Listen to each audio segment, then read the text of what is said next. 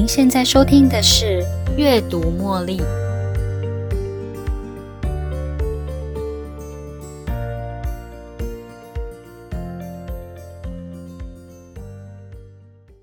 欢迎收听《阅读茉莉》。你知道有什么方法可以帮助我们过目不忘，记得你看到的资讯或是听到的故事呢？答案是睡个好觉吧。想象一下，你的大脑就好像是一个干燥的海绵，只要碰到液体就能够全部吸个精光。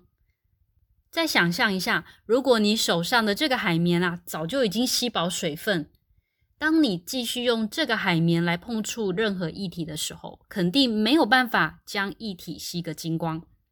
同样的道理，有了充足的睡眠，所有的资讯在睡觉时会做压缩处理。因此，我们的大脑还有更多的空间来吸收眼前的资讯。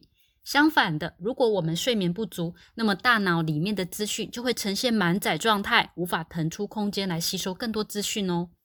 睡眠也能帮助我们淘汰过去的旧资讯，让资讯保持更新，并且将这些资讯连接到神经网络，成为你的长期记忆。接下来要跟大家分享两个大脑的机制。大脑是如何运作来巩固我们的记忆力呢？第一个机制是档案传输功能。大脑如何协助我们传输这些资讯呢？我们的大脑需要这两个很重要的构造才能执行哦。第一，海马回；第二，脑皮层。大脑左半边跟右半边各有一个海马回，海马回就好像是脑袋里的信箱，负责接收新的讯息，然后存在信箱的邮筒里。皱皱的脑皮层位在大脑的前端。当我们进入深层睡眠时，脑皮层就会开始进行档案传输。想象一下，海马回就好像是 USB 的记忆卡，脑皮层就好像是硬碟一样。当我们的 USB 记忆卡存满了档案，我们就会将它存到硬碟，压缩之后成为永久的备份档。同样的机制。我们一旦在晚上进入深层睡眠，大脑就会将海马回的这些档案传输到脑皮层，于是我们的短期记忆力因此就能够被转换成长期记忆力，而这也是我们需要透过深层睡眠才能启动的机制。第二个机制是重新播放档案。科学家曾经做了一个让白老鼠走迷宫的实验。在实验过程中，科学家发现，白老鼠为了逃出迷宫，大脑细胞会记住迷宫各个角落的特征。科学家将白老鼠的大脑细胞所记得的资讯用不同的音调做表示。你将会听到白老鼠在脑海中储存的节拍，就像是哆、瑞、咪、发。神奇的是，在夜晚。当白老鼠熟睡的时候，他们的脑袋里不仅仅会持续一直听到大脑重复这些节拍的声音，而且这个节拍会比白天还要快上十倍的速度哦。所以白老鼠在夜晚听到的节拍就像是哆瑞咪发哆瑞咪发哆瑞咪发。因此，科学家的结论是，睡眠能够帮助加强并且更巩固记忆力。当我们睡眠充足，大脑才能够重复播放许多学习的片段，再加以配乐制作，并且剪辑成为你专属的记忆。睡眠不只能够强化个别的记忆能力，也会互相连接其他的记忆，并且做整合。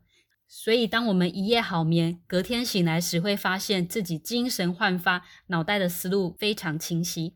许多在你睡前无法解决的问题，也可能会在你好好的睡上一觉之后就能迎刃而解哦。大脑在我们熟睡时会启动机制，将我们白天短时间内学到的知识运输到大脑的永久备份档里，储存成为长期记忆。白老鼠的实验令我觉得很不可思议。白老鼠在白天走迷宫时，大脑忙着做记录。而晚上呢，当白老鼠熟睡的时候，大脑则忙着重播档案。学习成了我们的一部分。透过外在学习，让大脑顺应外在世界，截取必要的资讯，然后储存在我们的脑海中。这些资讯编码有一天也会成为我们人类 DNA 的一部分。我相信造物主设计人类也拥有这些特殊机制，目的就是为了要帮助人类物种生存下去。这些能力于是成为了我们的本能，也是造物主为我们编写的城市设计码，让大脑无时无刻都能利用时间，帮助我们自动做学习、备份、整合，并且连接所有资讯，让我们成为一个完整的个体。顺应自然。也是人类生存下去的金玉良言。只要我们睡眠充足，身体就会启动机制，让我们身体健康，保有长期记忆。今天在这一集为大家介绍了大脑的构造。我必须在这里承认，我并不是这个领域的专家。不过，我也收集了一些资料，也做了小小的功课，尽可能的用简单的方法分享给正在收听的你。如果我的解释不够明白，或是有任何的错误不够周延的地方，也请不吝于指正。希望这一集的节目能够帮助你学习过程一路顺畅。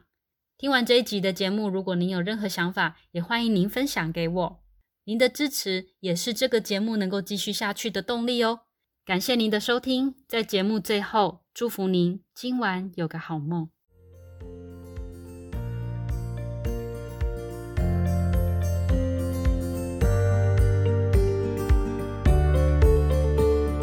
又到了节目的尾声，如果你喜欢今天的节目，邀请您在 Podcast 留下五星评论、订阅并分享这个频道给您的好友。如果您有其他的反馈或想法，也欢迎留言给我。您的这些反馈都将成为背后那一股支持着我坚持不懈、持续创作、提供更优质内容的动力。感谢您的收听，我们下一期再见喽，拜拜。